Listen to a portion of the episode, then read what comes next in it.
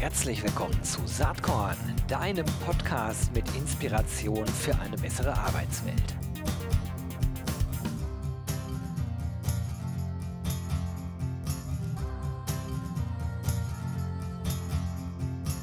Ja, hallo und herzlich willkommen zum ersten Saatkorn Podcast äh, nach meiner Sommerpause. Ähm, wenn das heute etwas eingerostet wirkt, liegt das daran, dass ich gerade erst aus dem Urlaub zurück bin. Aber ich bin äh, voller Begeisterung, denn ich habe heute einen Gast, auf den ich mich ganz besonders freue. Es ist Dr. Sebastian Detmers. Äh, ihr werdet ihn vermutlich alle kennen. Er ist äh, CEO von Stepstone. Ich freue mich sehr, dass er heute Zeit gefunden hat, hier bei Saatkorn dabei zu sein. Herzlich willkommen, Sebastian. Hallo, lieber Gero. Ich freue mich auch ganz besonders, mit dir zu sprechen. Cool. Ähm, wir sind in interessanten Zeiten unterwegs. Ähm, wenn ich so von außen auf Stepstone schaue, dann, äh, dann habe ich die dumpfe Vermutung, dass es euch gerade ganz gut geht. Äh, wobei ganz gut äh, sozusagen wahrscheinlich untertrieben ist. Ähm, wir befinden uns immer noch in Corona-Zeiten. Das ist unglaublich, aber wahr. Das hätte ich niemals gedacht äh, vor anderthalb Jahren, dass uns das so lange beschäftigt. Aber das Interessante ist, dass wir zumindest, wenn man im Status quo schaut, äh, sehen kann, dass Stepstone doch äh, massiv viele Stellen auf dem Portal hat. Und insofern leite ich mal ab, euch geht es wirtschaftlich gerade nicht ganz schlecht. Nein, uns geht's gut und ähm, du hast völlig recht, das sind unglaublich turbulente Zeiten. Du hast eben von der Corona-Pandemie gesprochen. Wenn wir den Bogen noch etwas weiter spannen und mal so ungefähr, ich sag mal, zwei Jahre zurückschauen, da erinnere ich mich dran, wir über den Beginn einer Rezession gesprochen. Da gab es ein paar rezessive Quartale 2019.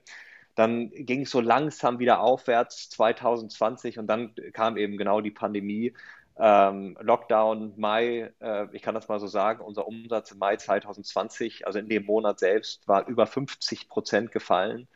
Und ähm, das ist schon ein Schockmoment, nicht, wenn du so einen Monat erlebst. Und ähm, dann äh, ging es seitdem stetig bergauf. Und jetzt erleben wir etwas, was ähm, wir in keinem Szenario so berücksichtigt haben, nämlich eine Rückkehr der Wirtschaft, ein Jobboom, wie ihn, glaube ich, keiner gesehen hat. Tja, das, äh, da könnte man jetzt ja erstmal sagen, super, was will man mehr? Allerdings ist das natürlich nur eine Zeitpunktbetrachtung, eine Status Quo-Betrachtung. Da kann man sich drüber freuen, äh, wahrscheinlich für alle Beteiligten auf dem Arbeitsmarkt und insbesondere dann, äh, wenn man wie du oder auch ich äh, in meiner Hauptrolle als Geschäftsführer von Territory Embrace, wenn man in diesem Markt unterwegs ist und gerade ganz gute Zeiten erlebt. Aber wenn man so ein bisschen mittelfristig, vielleicht auch langfristig nach vorne schaut, dann kann man sich äh, vielleicht ja auch Sorgen machen. Also wie nachhaltig ist dieser Boom, den wir gerade erleben? Ne? Wir stellen ja fest, und das spiegelt sich bei euch ja auch auf dem Portal wieder, dass äh, der Fachkräftemangel inzwischen äh, bei weitem nicht, nicht mehr nur in den ähm, altbekannten äh, Job-Berufsfeldern äh, ist, äh, Stichwort IT und so weiter oder im akademischen Bereich, sondern ist ja voll in Richtung Blue Collar rüber geschwappt. Äh, und ähm, wir erleben gerade, dass da sozusagen eine Arbeitsmarktnachfrage ist, die, die ja kaum gestillt werden kann. Aber wie nachhaltig ist das deiner Meinung nach? Wie stabil sind wir eigentlich wirklich unterwegs? Ja, ist eine total spannende Frage. Also ähm, du hast völlig recht, als ich bei Stepstone, das ja schon zehn Jahre her, angefangen habe, ähm, da ist Stepstone ja groß geworden mit Ingenieuren, mit IT-Fachkräften, also diesen sehr gut ausgebildeten Fachkräften. Warum? Weil die einfach knapp waren. Und Unternehmen waren bereit ähm, zu investieren, diese Mitarbeiter zu gewinnen. Und ähm, das ist natürlich Employer Branding, ähm, äh, Jobportale und so weiter und so fort. Wenn wir jetzt uns mal unser Wachstum anschauen, also ähm, wir liegen aktuell in den Jobs ähm, über 20 Prozent über dem Vorkrisenniveau, ähm, dann ähm, ist das nicht getrieben durch eben diese sehr spezialisierten Fachkräfte, sondern es ist getrieben von allen Branchen. Pflegekräfte nehmen nach wie vor zu, im Handwerk äh, wachsen wir um, um 25 äh, Prozent. Logistik, also dieses ganze Thema ähm, Auslieferungsfahrer, Lkw-Fahrer, aber auch Lagerarbeiter, da gibt es aktuell ein Wachstum von über 100 Prozent.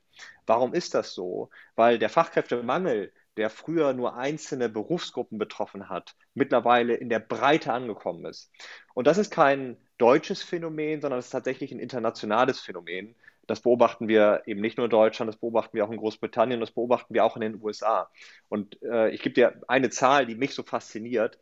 Der Preis, den du zahlst, um ähm, ein ähm, äh, Lkw-Fahrer zu gewinnen in den USA, ist mittlerweile genauso hoch wie der Preis, den du zahlst für einen Softwareentwickler im Silicon Valley.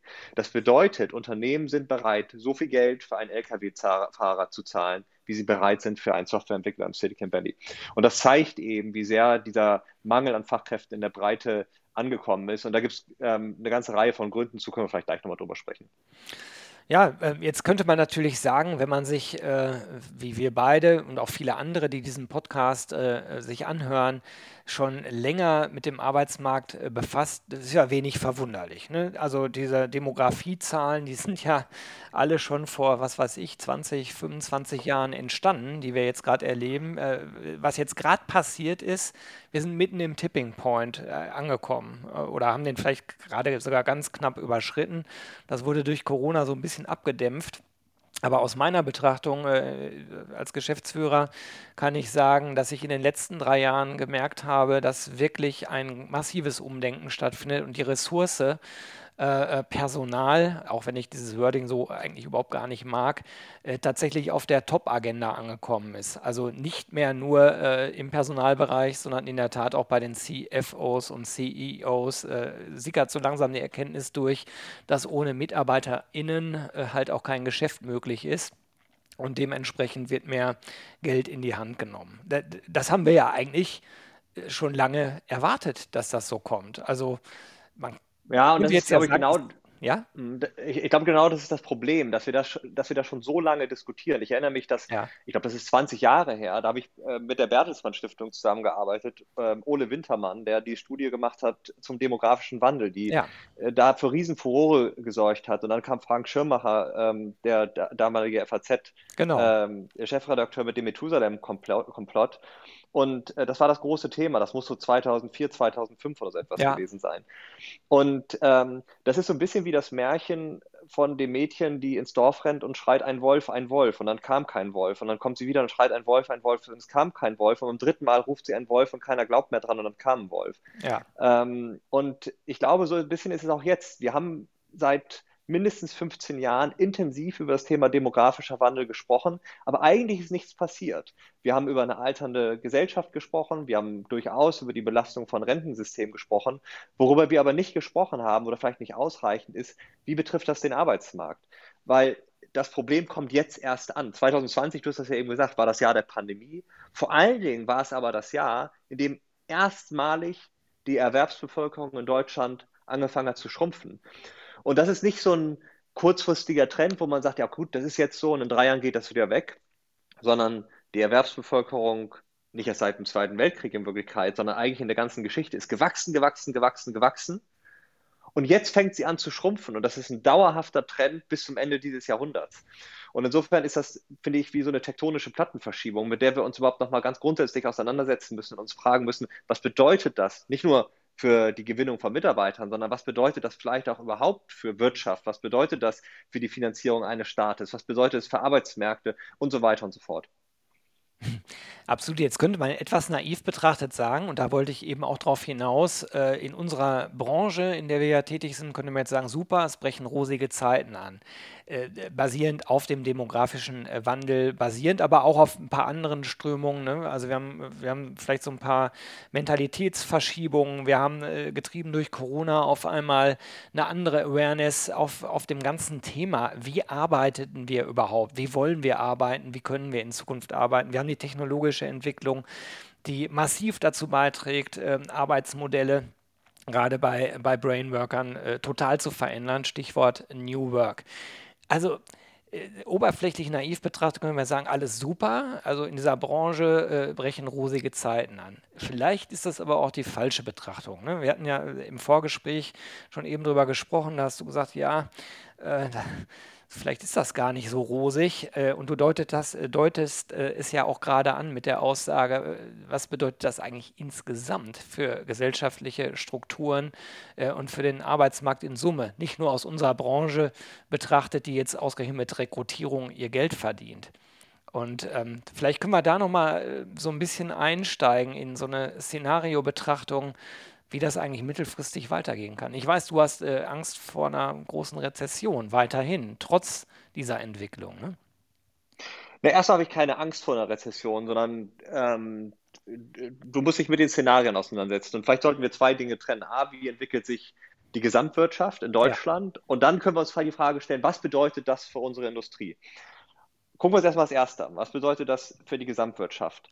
Ähm, wir reden ja immer über Bruttosozialprodukte. Eigentlich reden wir über Bruttoinlandsprodukt. Das ist die große Zahl, die dann immer irgendwann im Frühjahr verkündet wird, auf Quartalsweise oder eben Jahresweise. Wie hat sich die deutsche Wirtschaft entwickelt? Und im Grunde genommen ist das eine Funktion von zwei Dingen. Wie viele Menschen arbeiten und wie produktiv sind die? Wie hoch ist das Bruttoinlandsprodukt pro Kopf? Und eins steht jetzt fest, die Erwerbsbevölkerung nimmt ab. Das heißt, eine von diesen zwei Variablen wird kleiner. Jetzt muss die andere eigentlich steigen, und zwar überproportional steigen, damit die Wirtschaft weiter wächst, also die Produktivität.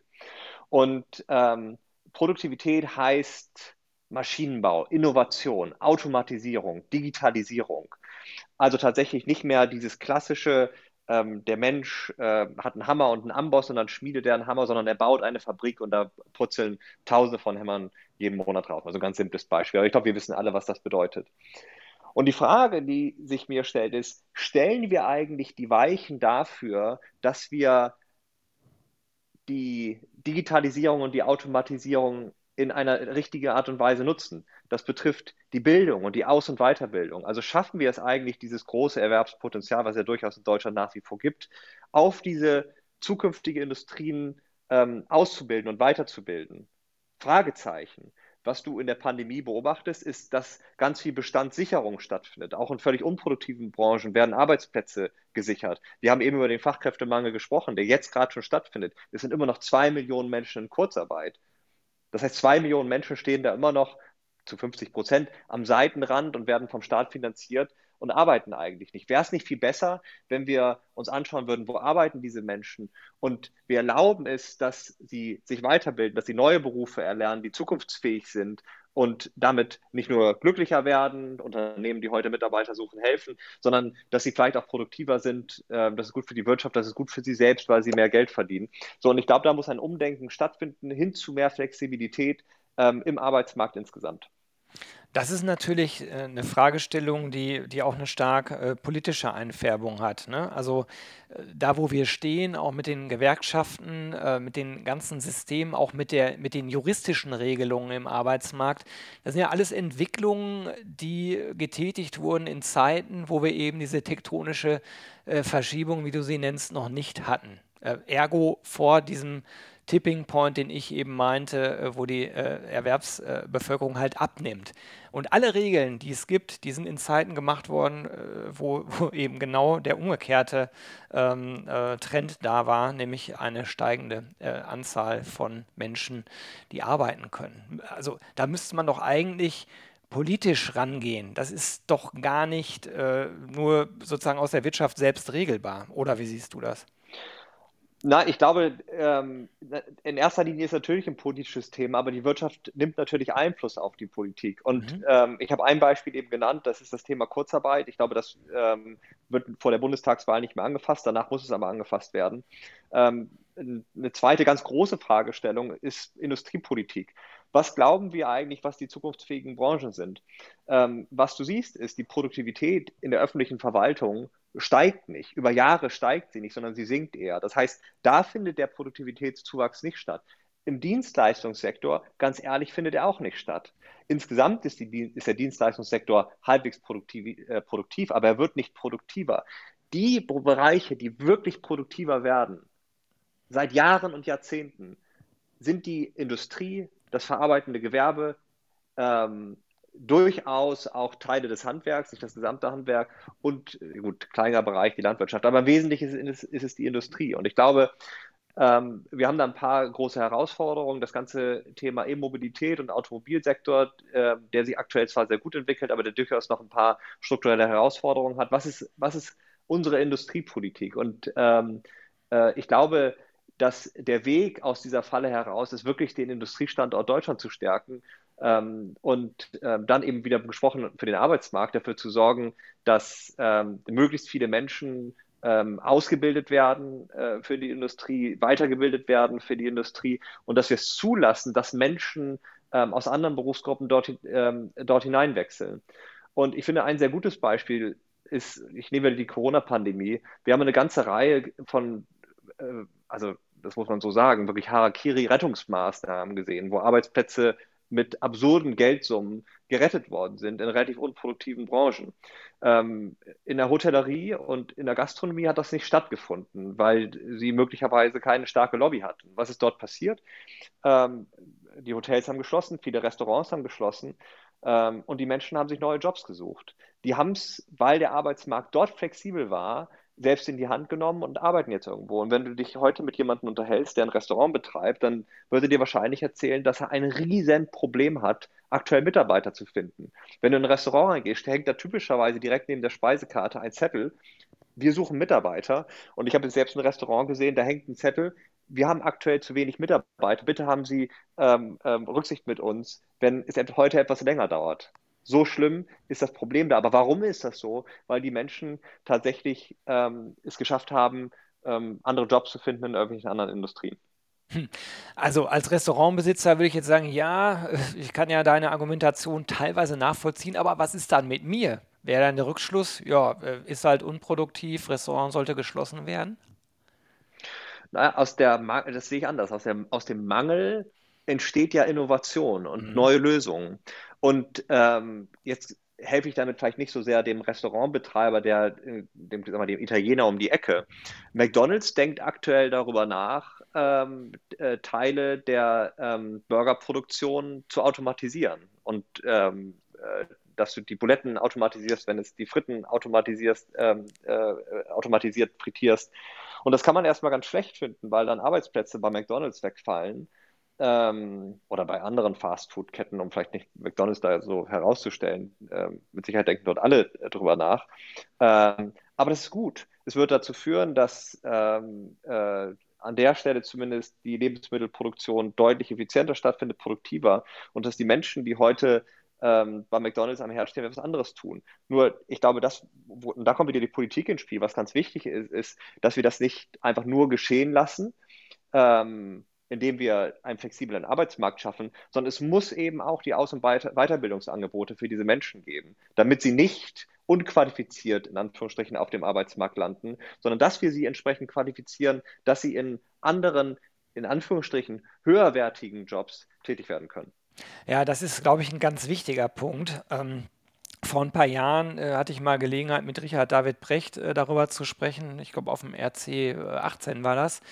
Ähm, so, und jetzt stark verkürzt und massiv vereinfacht die Aussage, äh, kannst du, wenn sozusagen äh, demnächst Busse und Taxis äh, ohne Taxifahrerinnen und Busfahrerinnen unterwegs sind, äh, aus den Menschen halt äh, Data Analysts machen, weil die werden ja auf jeden Fall gebraucht. So, das, das ist jetzt total verkürzt und radikal vereinfacht, Stammtischniveau, äh, was ich sage.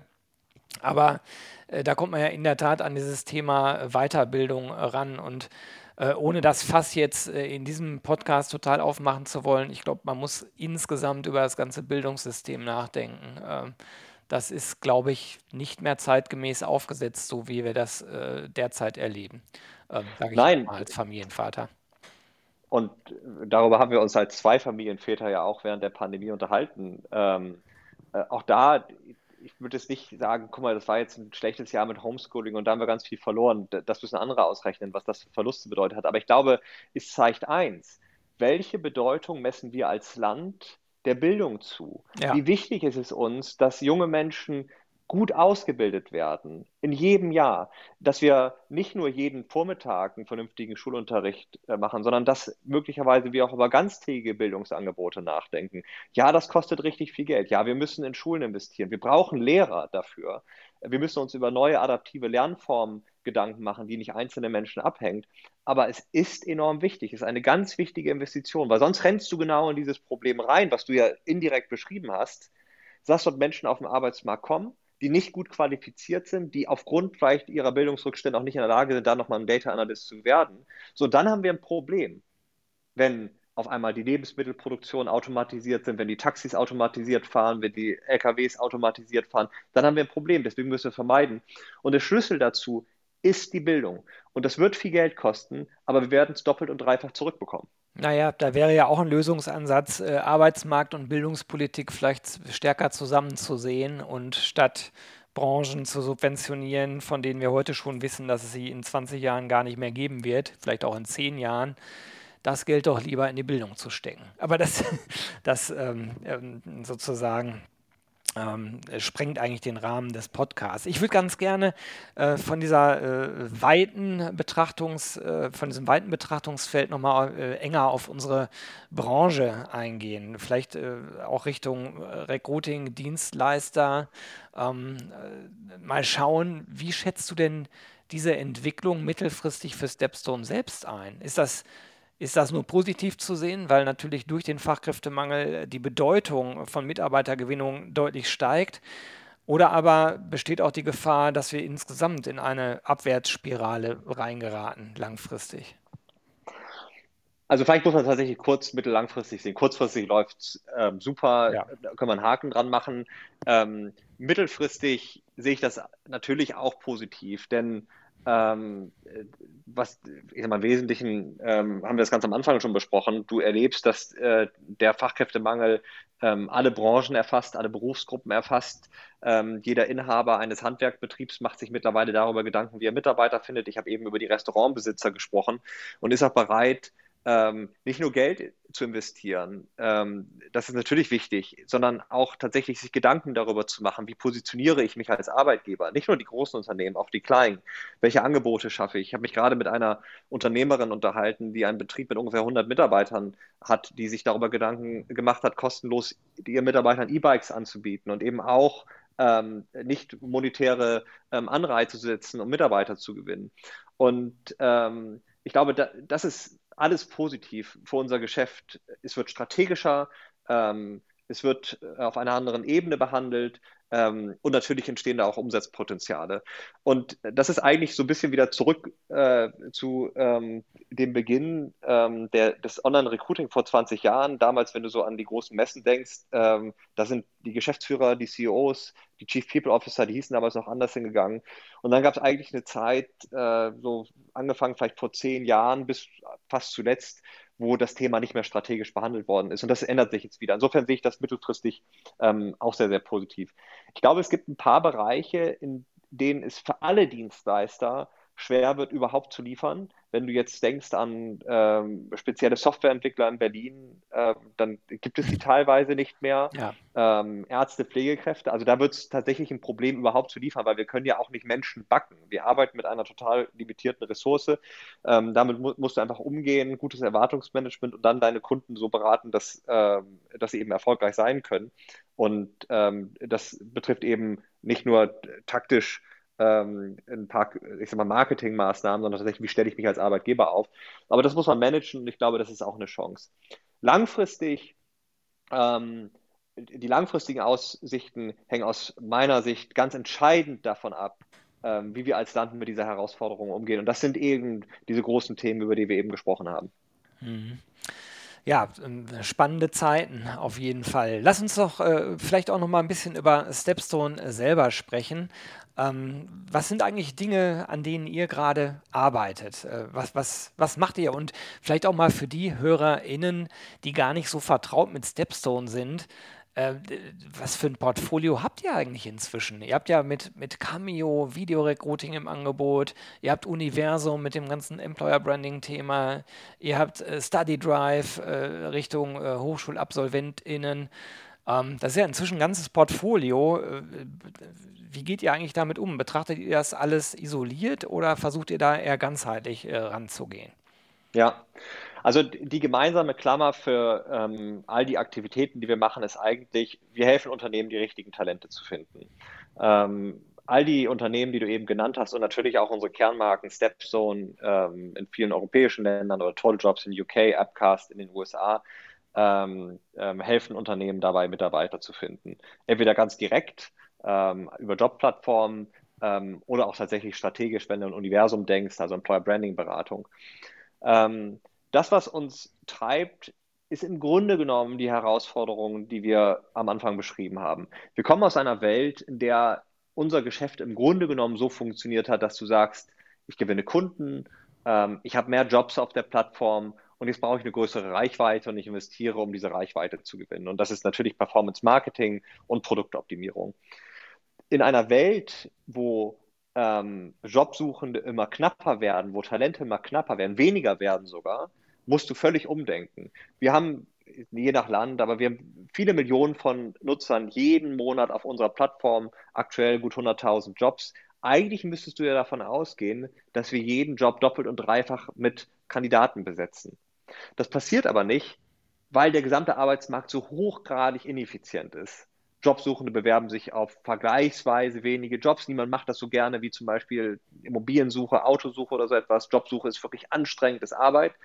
Und dann siehst du auch auf Arbeitgeberseite vielfach noch die Verhaltensweisen von vor 10, 15 ja. Jahren. Also ähm, ich komme immer wieder mit diesen Zahlen. Im Durchschnitt dauert das vier Wochen, bis ein Kandidat ein Feedback bekommt, aber mehr als die Hälfte der Menschen, die sich auf einen Job bewerben, bekommen kein Feedback, null Feedback. Ähm, das kann eigentlich nicht sein, wenn wir eine so große Herausforderung haben. Für uns also die Frage, wie gehen wir ähm, effizienter damit um? Wie schaffen wir es tatsächlich, eine Plattform zu schaffen, die viel effizienter mit der knapper werdenden Ressource, so hast du es ja eben genannt, Personal umgeht ähm, und ähm, ähm, einfach den Arbeitsmarkt ähm, flexibler und effizienter betreut spannende äh, Herausforderung für Stepstone, aber auch äh, die ganze, das ganze Portfolio, was ihr ähm, sozusagen im Konzern äh, mit habt. Äh, wir werden das natürlich weiter betrachten hier von äh, Saatkorn. Ich würde mich auch freuen, wenn äh, wir irgendwann eine Zweitauflage dieses Gesprächs machen und vielleicht mal schauen in einem halben Jahr oder so, wie sich die Dinge dann weiterentwickelt haben. Ähm, ich bin gespannt. Ähm, klar, Stepstone ist ein äh, super äh, großer Marktteilnehmer, von daher äh, gehen ja auch viele Impulse von euch aus. Es gibt eine ganze Reihe von Studien auf eurem Arbeitgeberportal, das werde ich mal in den Show Notes verlinken. Ähm, und ja, ich berichte ja in, auf Saatkorn auch äh, hin und wieder über die ein oder andere Studie. Sebastian, ganz, ganz lieben Dank, dass du dir Zeit genommen hast. Ich habe noch eine letzte Frage und äh, die äh, geht eher äh, vielleicht in so eine halbwegs persönliche Richtung. Gibt es eigentlich irgendwas, äh, was dich in letzter Zeit inspiriert hat? Ein Artikel, ein Buch, äh, vielleicht auch ein Podcast, irgendwas, wo du sagst, das könnte interessant für die Hörerschaft des Saatkorn-Podcasts sein. Das würde ich gerne empfehlen. Ja, ja ich habe ein Buch gelesen in den Sommerferien und das hat mich wirklich zum Denken angeregt. Und das heißt The Human Tide. Ich weiß nicht, ob es einen deutschen Titel gibt, ich habe es in Englisch gelesen. Und es beschäftigt sich eigentlich mit ähm, der Entwicklung der Bevölkerung auf der Welt, wie sie gewachsen ist und wie sie jetzt anfängt, auf der ganzen Erde zu schrumpfen. Und ähm, das war mir nicht klar, dass ähm, tatsächlich äh, dieser für uns scheinbar unumkehrbare Trend des Bevölkerungswachstums sich tatsächlich in diesem Jahrhundert umkehren wird und welche Implikationen das hat. Also das kann ich sehr empfehlen ähm, zu lesen. Es hört sich sehr spannend an, äh, zumal ich selbst bisher eigentlich immer der Meinung war, dass insgesamt die Weltbevölkerung trotzdem weiter steigt und wir nur in einigen Regionen und Ländern äh, sozusagen äh, erleben, dass weniger Kinder geboren werden. Spannend, scheint anders zu sein, zumindest Nein, auf Basis wenn ich das noch sagen darf, äh, wenn man den Prognosen traut, äh, und warum sollte man das nicht tun? 2065 erreicht die Weltbevölkerung den Höhepunkt und fängt dann an zu schrumpfen. Und dass sie überhaupt so lange noch wächst, liegt an vor allen Dingen so Ländern wie Nigeria, in China fängt die Bevölkerung jetzt an zu schrumpfen. Die haben ja aktuell 1,4 Milliarden Einwohner. Bis zum Ende des Jahrhunderts schrumpft es auf 700 Millionen zurück. Das kann man sich gar nicht vorstellen. Italien wird die Hälfte seiner Einwohner verlieren. Spanien wird die Hälfte seiner Einwohner verlieren. Also da passiert wirklich etwas, das ähm, ähm, ähm, umwälzend sein wird. Nicht nur für unseren Markt, sondern für die Gesellschaft überhaupt. Es hört sich sehr, sehr spannend an. The Human Tide, auch das werde ich natürlich in den Shownotes verlinken und mir auch selbst besorgen. Das interessiert mich natürlich auch. Sebastian, ganz, ganz lieben Dank. Es hat wie immer Spaß gemacht, mit dir zu sprechen. Ich wünsche dir alles Gute, weiterhin viel Spaß und Erfolg mit Stepstone, bis äh, wir hoffentlich bald mal wieder sprechen. Alles Gute. Alles Gute, Gero. Bis dann.